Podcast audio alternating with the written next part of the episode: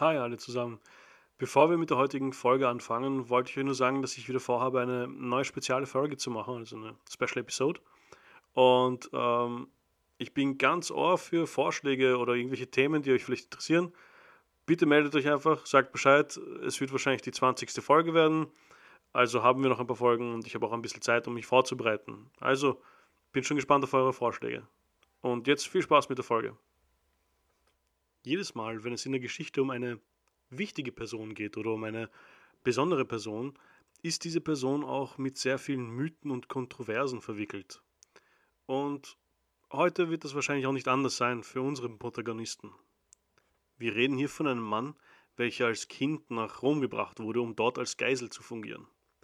Eigentlich hätte er nur ein politisches Spielzeug sein sollen, also eine Art Druckmittel auf den damaligen König, damit dieser auch wirklich seinen Vertrag einhält. Aber das Schicksal oder der Zufall wollten es vielleicht anders.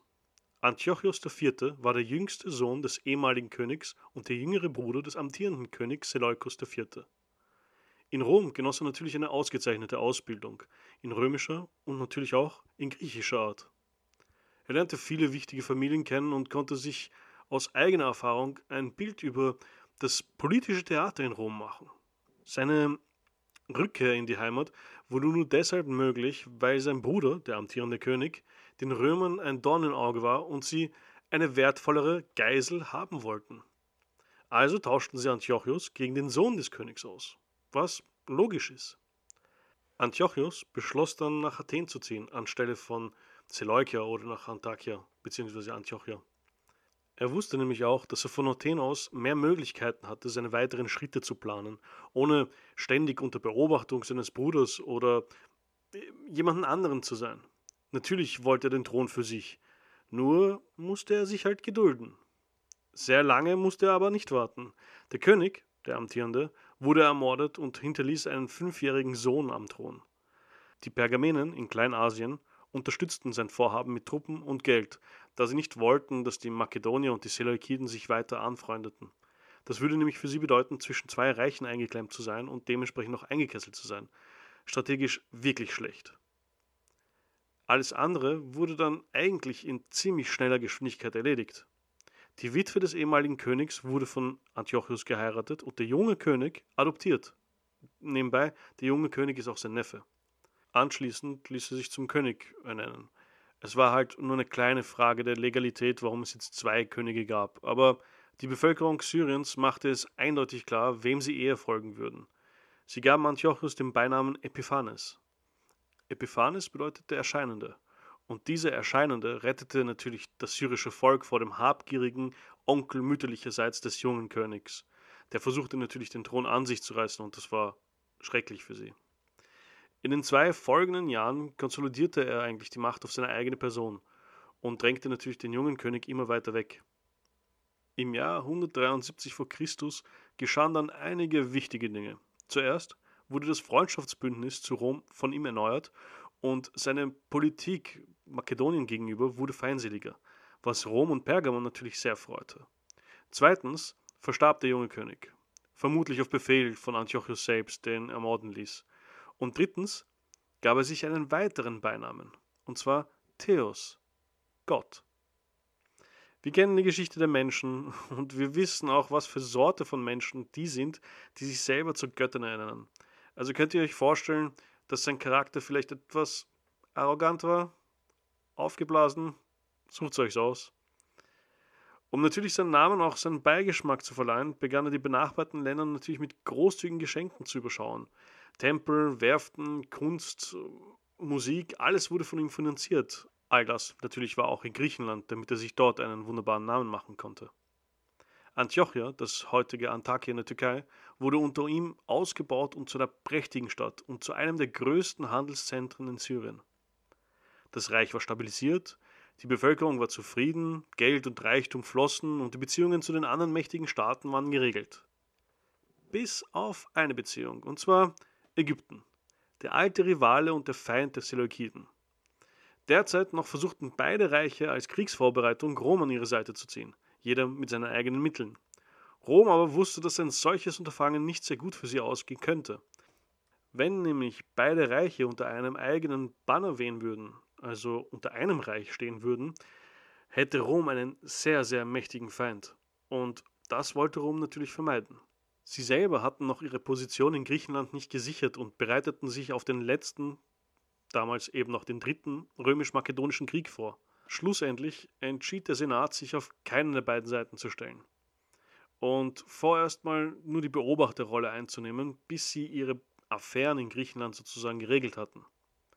Dadurch, dass Syrien und Ägypten nun immer feindseliger wurden, konnten sie sich auch von ihrer Seite aus nicht in den römisch-mazedonischen Krieg einmischen, was auch ein Vorteil für die Römer war. Aber einige Zeit später war es dann soweit. Antiochus wollte den Erstschlag gegen den jungen König Ptolemäus VI und nebenbei seinen Neffen ebenfalls erzielen und marschierte im Jahr 169 v. Chr. mit seinen Truppen und mit Hilfe einer riesigen Flotte in Ägypten ein. Nach einer einzigen Schlacht, die Antiochus für sich gewann, und der Eroberung von Pelosium wurde ein Waffenstillstand zugunsten des Seleukiden vereinbart. Die zwei Könige trafen sich sogar persönlich und der junge ägyptische König unterstellte sich seinem Onkel. Dann erhielten beide die Nachricht, dass während sie sich sozusagen bekriegt hatten, der jüngere Bruder von Ptolemäus, Ptolemäus VIII., sich in Memphis selber zum Pharao ernannt hatte, während die anderen sich sozusagen die Köpfe einschlugen. Onkel und Neffe verbündeten sich daraufhin, um den Thron wieder zurückzuerobern. Die Belagerung von Alexandria verlief nicht so, wie erwartet, ähm, aber auf jeden Fall musste sich die Koalition nur mit Oberägypten zufrieden geben. Antiochus hinterließ eine Besatzungsmacht in Pelesium und kehrte dann mit dem Rest seiner Truppen für eine Überwinterung nach Syrien zurück. Die ptolemäische Familie versöhnte sich währenddessen. Sie versuchten Rom zu überreden, einzuschreiten, aber die waren selber noch immer mit Makedonien schwer beschäftigt. Also blieb dem ältesten Bruder keine andere Möglichkeit. Er wandte sich wieder an Antiochus und fragte einfach nach den Forderungen für den Frieden. Für Antiochus war es klar, er wollte weiterhin in Pelisium bleiben und verlangte auch noch Zypern für sich.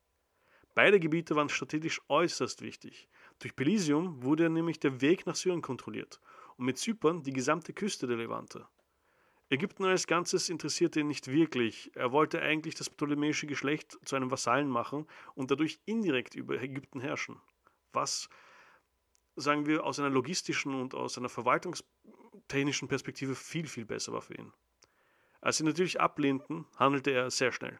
Er wusste, dass Rom nie erlauben würde, dass er so viel Kontrolle über den Osten hält. Aber dadurch, dass sie selber weiterhin in einem schweren Krieg beschäftigt waren, konnten sie derzeit wenig tun. Mit einer Flotte zog er gegen Zypern und seine Armee sicherte das Umland und den Süden von Pelisium. Die Ptolemäer hatten sich derweil mit den restlichen Truppen in Alexandria verschanzt und harrten dort aus. Im Jahr darauf gewannen die Römer den Krieg gegen die Makedonier und nun hatten sie genug Zeit, sich für die Affären in Syrien und Ägypten zu widmen. Antiochus hatte beinahe ganz Oberägypten erobert und belagerte bereits Alexandria, als ein Botschafter Roms ankam. Der Tag, an dem der römische Gesandte vor Antiochus IV. trat, ist, zu unserem Glück, von Polybios genau dokumentiert. Und ich muss euch sagen, das ist ein ziemlich interessanter Vorfall. Gaius Popilus Laenes, ich hoffe, ich habe den Namen richtig ausgesprochen, traf sich Anfang Juli in Eleusis, in der Nähe von Alexandria, mit dem König von Antiochus IV., Epiphanes Theos. Ohne zu grüßen, marschierte er bis zum König und präsentierte sofort die Forderungen Roms mit so einer schroffen Stimme und so einer Ungeduld, dass der König komplett vor den Kopf geschlagen war. Rom verlangte sofortige Beendigung des Krieges und Rückzug der seleukidischen Truppen nach Syrien. Der König war so perplex, dass er nach Bedenkzeit gebeten hatte. Der Gesandte nahm daraufhin einen Stab und malte um den König herum einen Kreis in den Sand. Und dann sagte er ihm, sollte der König den Kreis verlassen, wäre das eine Kriegserklärung mit Rom gleich. Ihr müsst euch das mal vorstellen.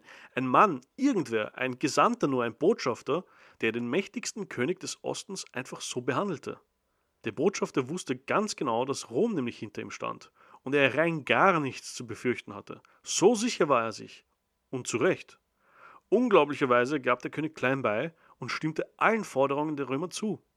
Die Truppen zogen sich aus Ägypten und Zypern zurück und alles, was erkämpft wurde, war verloren.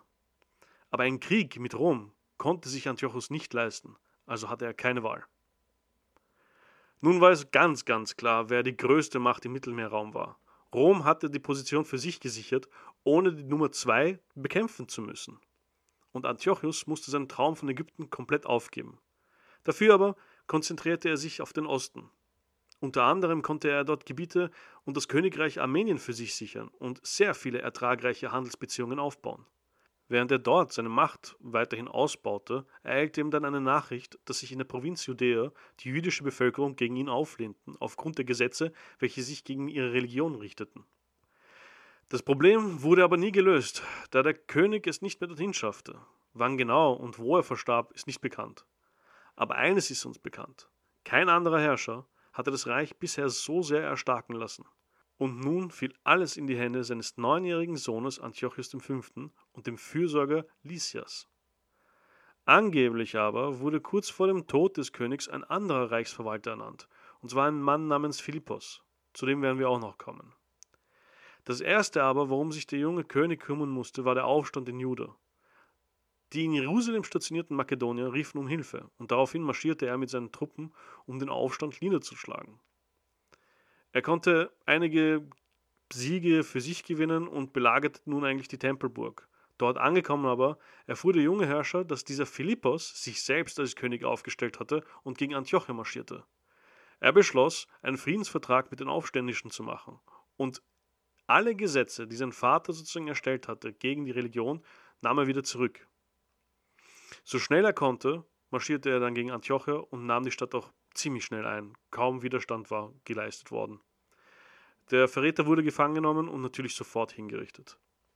So nebenbei ist euch vielleicht auch aufgefallen, dass ich immer weniger über die Strafen oder die Hinrichtungen rede eigentlich, als ob sie weniger wurden oder weniger schlimm. Naja, teilweise waren sie natürlich weniger schlimm als zum Beispiel zu persischen oder assyrischen Zeiten, aber genug davon gab es noch immer.